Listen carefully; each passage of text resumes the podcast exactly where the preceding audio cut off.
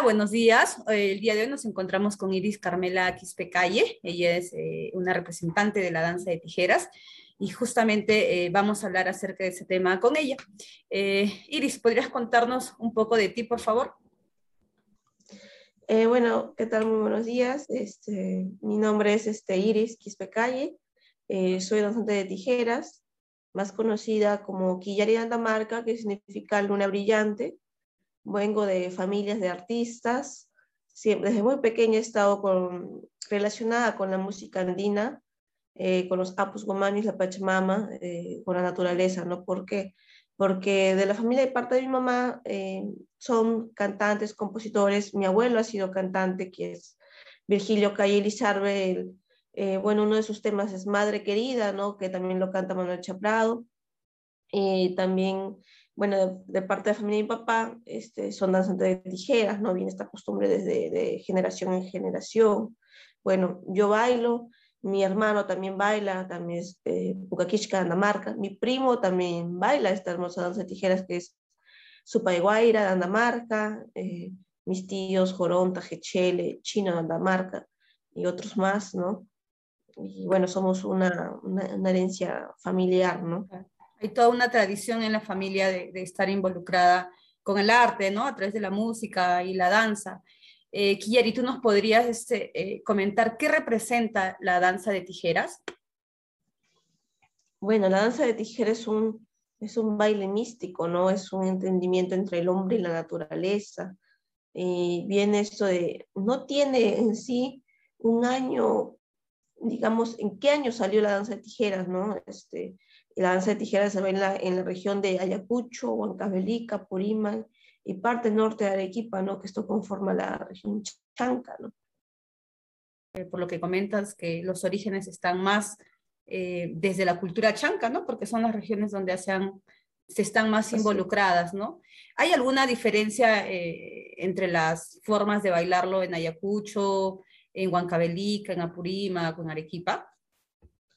Sí, así es. Bueno, ahorita en Arequipa no hay rastros de la vestimenta ni la música se ha perdido, eh, no hay registros, pero en lo que podemos apreciar en Huancavelica, la vestimenta es más colorido, ¿no? O sea, eh, tienen en el pantalón, tienen unas cintas de colores eh, que a la hora del bailar el danzante se mueve, ¿no? Entonces, es muy distinto a la vestimenta de Ayacucho. Ayacucho tiene las blondas blancas en la camisa, en el pantalón. Y Apurímac, este, la gran diferencia de ellos que en el sombrero las, eh, es casi similar a Ayacucho, pero eh, las cintas de, la montera son mucho más largas, ¿no? Y su música también es un poco más pausado, ¿no? Eh, en sí todo engloba danza de tijeras, pero tiene mucha diferencia entre la música, las costumbres y la vestimenta. Lo único que es las tijeras, ¿no? Aunque las tijeras de Huancavelica son cromadas, eh, son, son plateadas, ¿no? Pero de Apurímac y Ayacucho este, son casi similares, ¿no? Mucho se dice de este pacto que existe entre los músicos, eh, los que bailan con, con, con, el diablo, por así decirlo, ¿no? ¿Qué, qué, qué de cierto existe sobre, sobre estas cosas? O, o, o, cómo más bien es este vínculo que existe entre, entre los danzantes y, la Pachamama, ¿no? Bueno, dicen mucho, ¿no? Desde la conquista de los españoles, eh, cuando vinieron los españoles acá decían que, que esto era del diablo, eh, no permitían, digamos, tampoco a las personas curarse con las plantas medicinales, pensaban que era esto diabólico, ¿no? Entonces, eh, la danza de tijeras es un entendimiento entre el hombre y la naturaleza, es una conexión que nosotros tenemos con, los sapos como en el Pachamama, la naturaleza. Igual en nuestra vestimenta está todo, refleja la, la naturaleza, ¿no? Cada parte, cada, eh, tiene un significado, ¿no? ¿Y nos podrías comentar cómo, eh, las mujeres se han ido involucrando eh, en este proceso de, del baile de las tijeras? Porque eso es, es reciente también, no, no ha sido siempre. Así es. A partir de los años 80 comenzaron a salir las primeras mujeres danza. Eh, bueno, lo que me cuenta dice que un danzante de tijeras vio a Peruanita, ¿no? Este, de Huancavelica. Estaba bailando y agarró las tijeras ¿no? Porque en Huancavelica, normalmente en Navidad, bailan con pañuelo, las mujeres y los varones dejan las tijeras para bailar con sonaja eh, en Huancavelica, ¿no? Entonces esta eh, jovencita eh, peruanita eh, comienza a bailar con las tijeras, entonces le ven y dice, qué bonito, ¿no? Le dice este danzante, y se la trae acá a Lima para uno de sus aniversarios que él tenía, y, y juntamente este, dice, tengo a una sobrina, una danzante que está practicando también de Ayacucho. Entonces se lo trae este, este maestro danza, se lo trae a Lima. Entonces en ese aniversario, en esa fiesta, la sacan a las dos a bailar, ¿no? A que, se, a que bailen Huancabrica y Ayacucho, porque para él decía que esto era novedad para su aniversario, ¿no? Para su evento. Entonces comienzan a llenar la local, la gente, entonces la traen a bailar a, a las dos chicas y este, de ahí aparece eh, lo que es Estrella, este, Estrellita de Matara, aparece también este, pero, eh, Perlita de Santa Rosa de Chipau. Entonces este, comienzan a salir las, las, las, primeras mujeres danzantes de tijeras, pues, ¿no? Eh, para ellas ha sido muy duro, realmente han recibido muchas críticas porque esto es un baile solamente para varones, ¿no? antiguamente era mucho más fuerte, pero ahora ya este, han ido aceptando poco a poco en el tema del baile, ¿no? Eh, y bueno, la única mujer danza que, la que es de Huancavelica, este, peruanita, que es una de las primeras mujeres de Huancavelica, tiene una estatua, ¿no? De un monumento con su nombre de ella, ¿no? Mira, qué interesante, ¿no? Eh, cómo con el paso del tiempo eh, se han ido derrumbando ciertos mitos, ¿no? Que existe en torno a que las mujeres se involucren en la danza de tijeras, eso me, me, me parece interesante. Entiendo que en, en, en, el proceso de bailar existen diferentes pasos o rituales, por así decirlo. Creo que uno de ellos es el cisaray, pero creo que tienen otros también. ¿Nos podrías comentar un poco así sobre es. eso? Sí, bueno, te quería comentar, bueno, eh, en el tema de, de, de, la ritualidad, el tema de nosotros, este, en la conexión con los apojomanis, eh, en mi familia, bueno, en, eh, allá en, eh, nosotros yo tengo un lugar sagrado, ¿no? Que es Pusapacha. Normalmente ahí a los danzantes los bautizan, eh, hacen las ofrendas, las ceremonias, ¿no? A los aposomanis, más que nada en el 22 de agosto, que es el de Akurraimi, ¿no? Es, coincide con esas fechas, los cuales ahora a mí ya me han permitido, este, digamos, ¿no? Hay un lugar para los varones y los maestros han dado un espacio para las mujeres, ¿no? Entonces, a mí me han dado, me han, me han dado un gran cargo y una gran misión de que cualquier guarmidanza que se bautice o digamos que venga o se inicie, nos yo bautizarla en, en, ese espacio, ¿no? Que nos han dado para las mujeres. Antes no estaba permitido, pero ahora los maestros también ya se han puesto de acuerdo.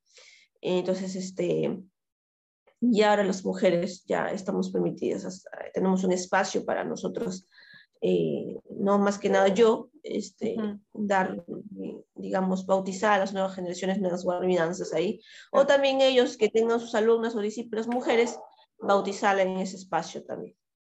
Es como, eh, entiendo como un rol no sé, por así decirlo, de, de, sacerdotisa que tienes, ¿no? Para eh, reconocer, ¿no? A las otras eh, mujeres danzantes.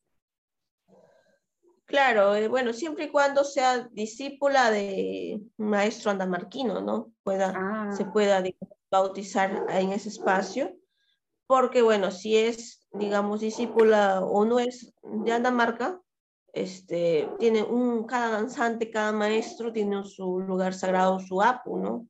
Entonces ahí tiene que llevar a su, a su discípulo, pues. Ah, mira qué interesante. ¿Y cuáles son los pasos que ustedes ejecutan al, al momento de, de bailar? Bueno, nosotros para una presentación normal es pasacalle, tonada, alto ensayo, pampa ensayo y bueno, la despedida, ¿no? Que nosotros bailamos en la presentación normal.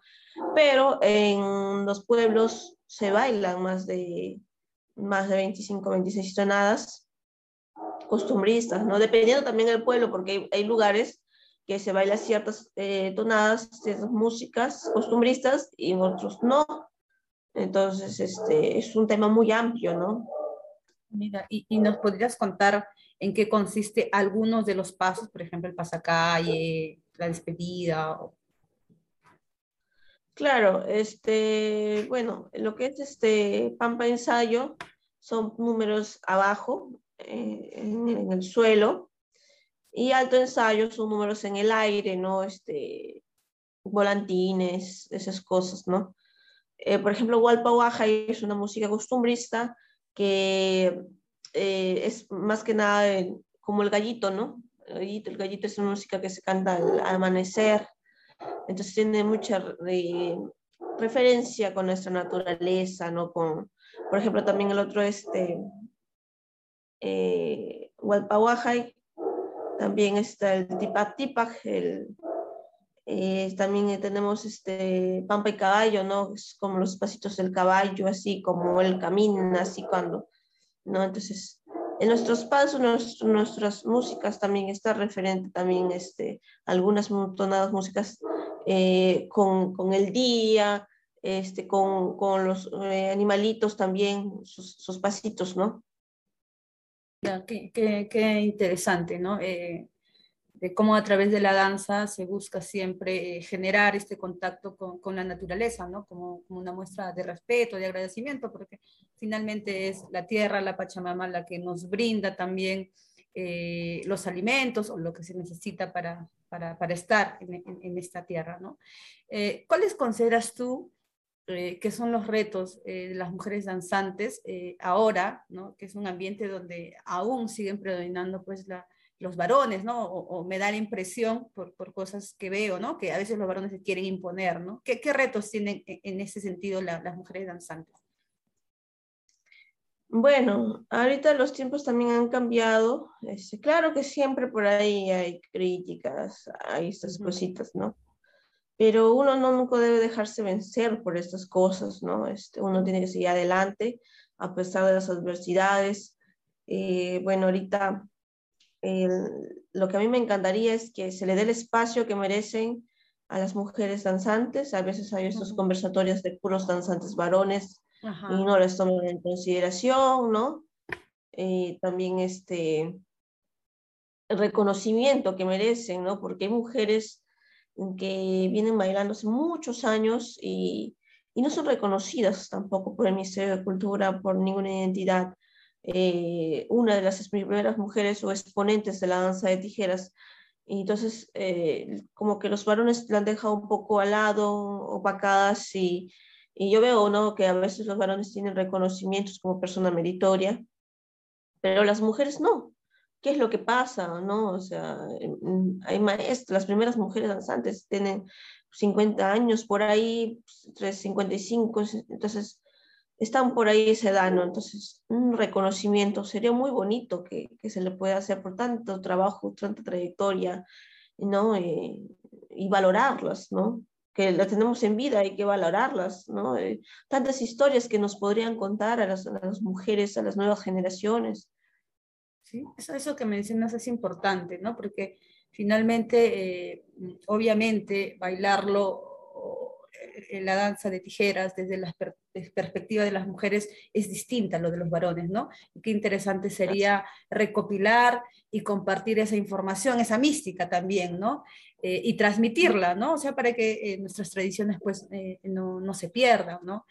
Algo que considero que ayuda mucho en ese proceso de reconocimiento, que yo creo que sí es meritorio, ¿no? Que se merece, que todas las personas, sean varones o mujeres, merecen eh, eh, el reconocimiento y el respeto, eh, siempre que difundan nuestra cultura, nuestra música, nuestro arte, es el, hecho de que existan de repente, no sé, alguna organización que promueva esto. No sé si, si a nivel nacional existe alguna organización que agrupe, no sé, a las mujeres artistas, a las danzantes este, mujeres del Perú, no sé.